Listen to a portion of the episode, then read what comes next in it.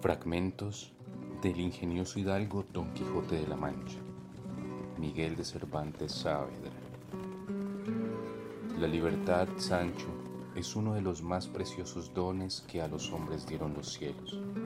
Con ella no pueden igualarse los tesoros que encierra la tierra ni el mar encubre.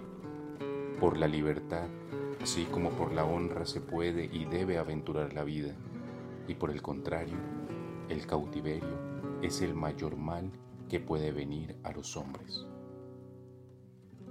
Hoy es el día más hermoso de nuestra vida, querido Sancho. Los obstáculos más grandes, nuestras propias indecisiones. Nuestro enemigo más fuerte, el miedo al poderoso y a nosotros mismos. La cosa más fácil, equivocarnos. La más destructiva, la mentira y el egoísmo. La peor derrota, el desaliento los defectos más peligrosos, la soberbia y el rencor.